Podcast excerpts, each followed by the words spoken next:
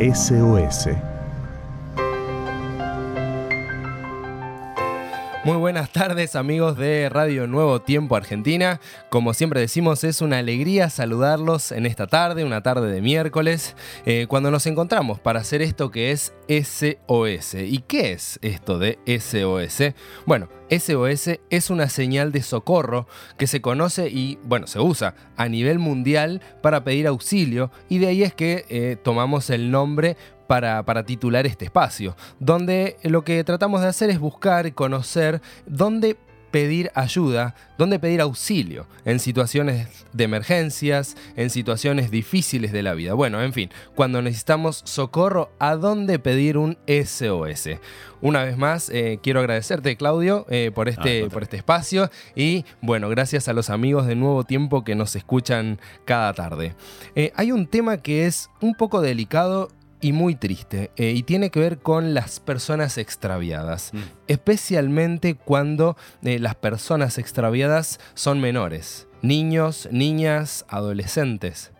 Eh, les quería contar que en nuestro país hay un organismo público que se dedica a resolver este tipo de problemas y eh, es el Registro Nacional de Información de Personas Menores Desaparecidas. Es un poco largo el nombre, eh, pero bueno, así se llama. Es el Registro Nacional de Información de Personas Menores Desaparecidas. Para contactarse con este organismo podemos usar un número de emergencia gratuito que es el 142. Eh, esta línea sirve para hacer eh, denuncias acerca de menores que están desaparecidos. Y acá vale aclarar que em, no importa los plazos de desaparición, eh, así que este, esta línea, el 142, es para hacer denuncias acerca de menores desaparecidos. También podemos em, a través de esta línea aportar datos, si, bueno, si nos enteramos, si conocemos, si sabemos algún dato que pueda ayudar a encontrar a alguna persona desaparecida, también podemos usar esta línea 142 en la misma línea, en la sección que se titula Chicos extraviados, en la página web del Ministerio de Justicia de la Nación, se pueden encontrar fotos e informaciones necesarias que se pueden imprimir, bueno, compartir en las redes sociales, eh, compartir en el barrio em, y otros ámbitos para poder ayudar a encontrar personas desaparecidas. Bueno, esto para mí me parece tremendo el tema de las personas desaparecidas, especialmente cuando son menores. Claudio, bueno, como eh, vos sabés, nuestros amigos saben, eh, yo soy papá hace un año eh, y medio y mm, de verdad que pensar en menores desaparecidos me da escalofrío. Em, pensar en que a mi gorda le puede pasar algo así, simplemente desaparecer. Eh, es más, creo que ya he tenido alguna que otra pesadilla o pensamiento así que me asalta pensar en que no la puedo encontrar. Así que es, es, un tema delicado. Eh, los invito a que podamos ser solidarios con las personas que están pasando por alguna situación como esta, que tienen estas emergencias y tengamos en cuenta que esta línea telefónica gratuita que es el 142 eh, la tenemos a nuestra disposición para hacer denuncias acerca de personas eh, menores que están desaparecidas. Muy bien. Bueno, ahora, ¿qué pasa cuando las situaciones de emergencia no las podemos denunciar a esta línea del 142?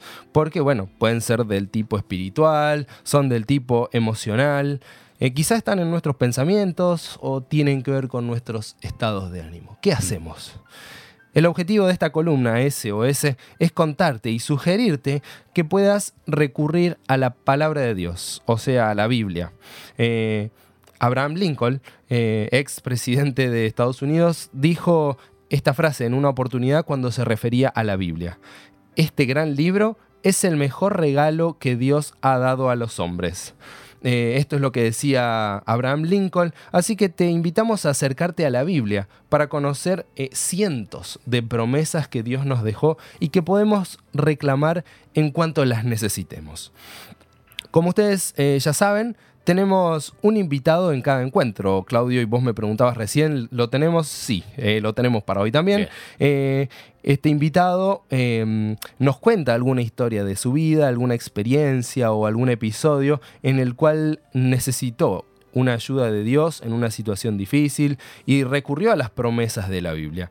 Em, para hoy entonces eh, nos acompaña Daniel Cairus. Daniel es primo mío, em, si ustedes me permiten lo voy a llamar de Dani, eh, y eh, tiene una experiencia bien interesante para contarnos. Así que ya mismo vamos a intentar tener esta comunicación telefónica con él. nos va a atender desde la provincia de Santa Cruz. Así que vamos a intentar hablar con Daniel.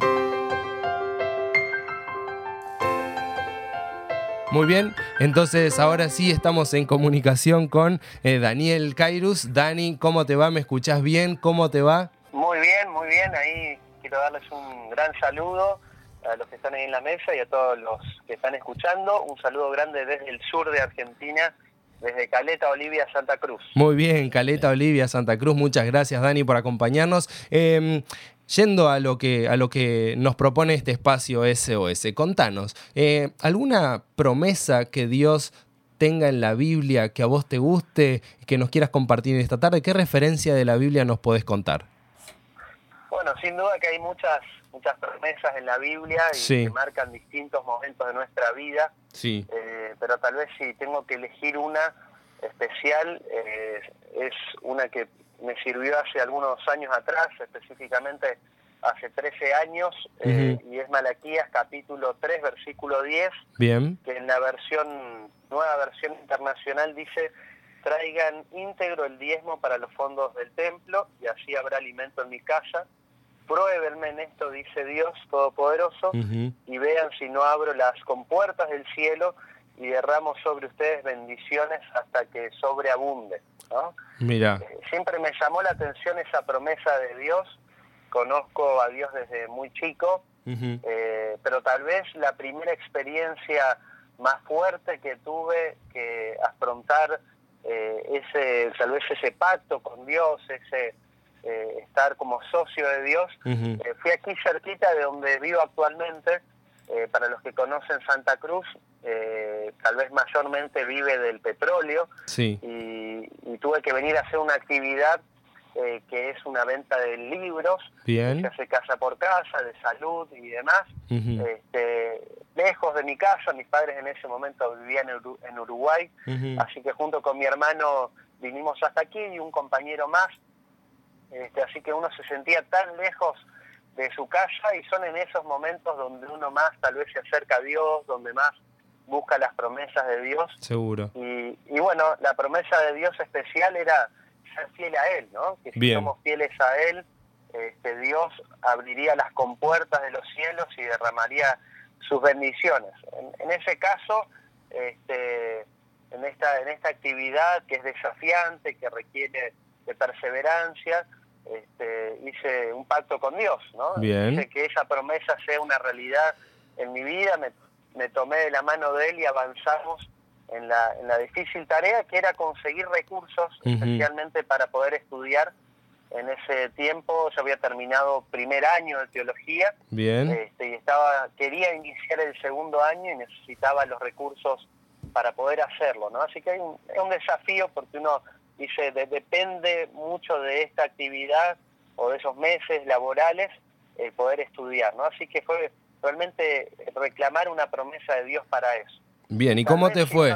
sí, si uno puntualmente tiene que decir lo que pedí en ese momento, le dije a Dios, me gustaría tener exactamente lo que me sale la universidad. En ese momento eran 9.200 pesos, ¿no? Estoy hablando hace 13 años atrás. Bien. Este, y realmente era un desafío muy importante eh, sabía que tenía que tener obviamente un esfuerzo mío de mi parte, porque claro. uno hace una promesa con Dios, pero no se queda solamente sentado esperando que Dios haga todo, sino que uno eh, también hace su parte. Seguro. Así que este, hice esa promesa con Dios que si Él realmente eh, cumplía esa promesa de abrir los cielos y, y darme aquello que yo le pedía para estudiar, entonces iba a, a ser sin duda fiel a Él a través de, como la Biblia enseña, devolver el 10% de, de todo lo que uno había ganado en ese momento, ¿no?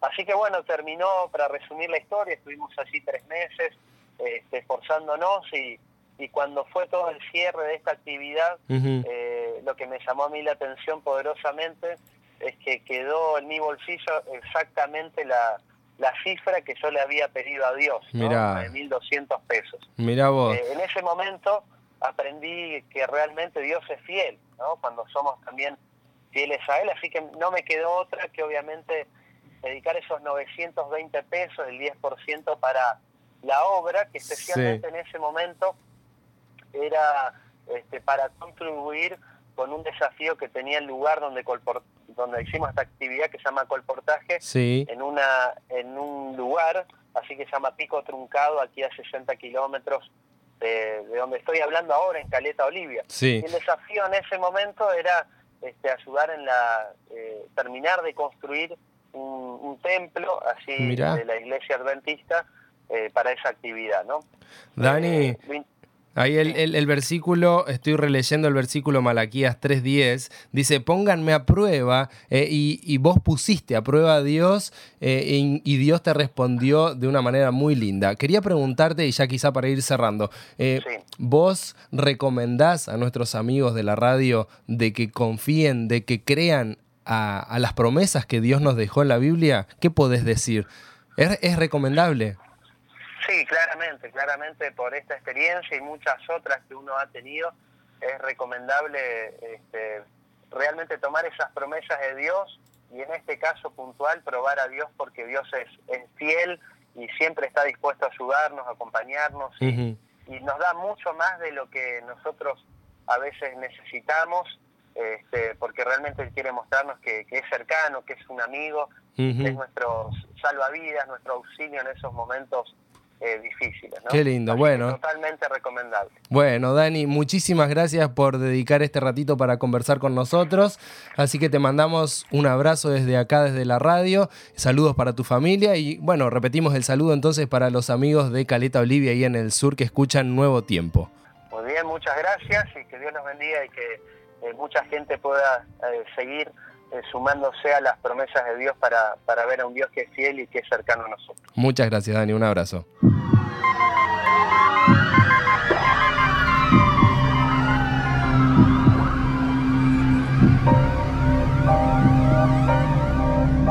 SOS